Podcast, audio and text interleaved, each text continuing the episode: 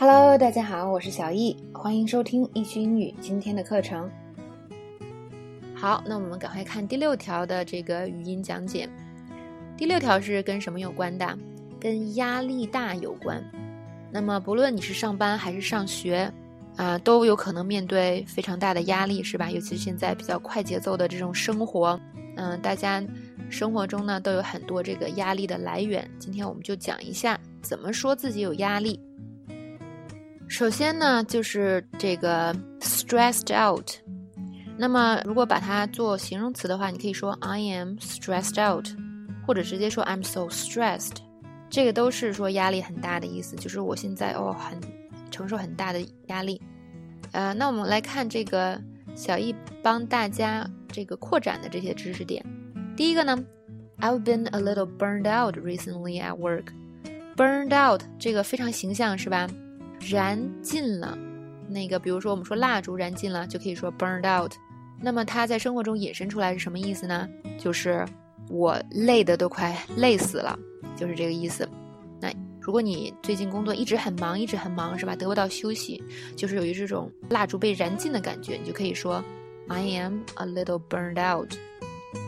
OK，那么我们看第二个啊，第二种说法，It's been a long day. I'm worn out. I'm worn out，所以 worn out 也是非常累、非常压力大的意思。首先，这个短语它原型是什么？wear out，wear out 是什么意思？用尽，就是某样东西用完了，叫做 wear out。那么把它换成这个过去分词的形态，说 someone is worn out 就是什么？特别累的意思。那么还有口语中还有一个比较地道的说法，叫做叫做 beat。B E A T 就打人是吧？大家觉得嗯，这个怎么用在说累呢？你可以很简单的说 I'm so beat. It's a long day. I'm so beat. 这个 beat 你可以这样记是吧？就感觉你好像被打了一顿一样，就是啊，好累啊，都动不了了，就是累到这种程度。I'm so beat 也是非常非常地道的一个说法啊，请大家记住。那么我们来看第三个说法，She's been overworked all week. 它一周呢都超负荷运转，这个就是 overwork 是什么？就是超出你的工作量了。尤其是现在可能很多人都需要加班，是吧？那每天工作时间又长，那任务又多，这个就叫做 overwork。She's been overworked all week。啊，再来看第四个，I'm still a little bit tense right now. The deal hasn't gone through yet。这个 tense 最简单的可以理解为紧张。那么当你有一些事情还没处理完的时候，你就会觉得很 tense，是吧？或者你在等某个消息，就会觉得哦，这个压力好大呀，紧张哦，就是用 tense 这个。I'm still a bit tense right now，我现在还是有些紧张。我们再看第五个，Studying all night can unnerve anyone。那么这个 unnerve 是什么意思呢？它是个动词，可以理解为就是说。很害怕或者很紧张，然后呢，呃，你这个时候就是有点没法思考，没法清楚的思考了。我们可以理解为中文的这个崩溃。学习一晚一整晚呢，可以让人崩溃，是吧？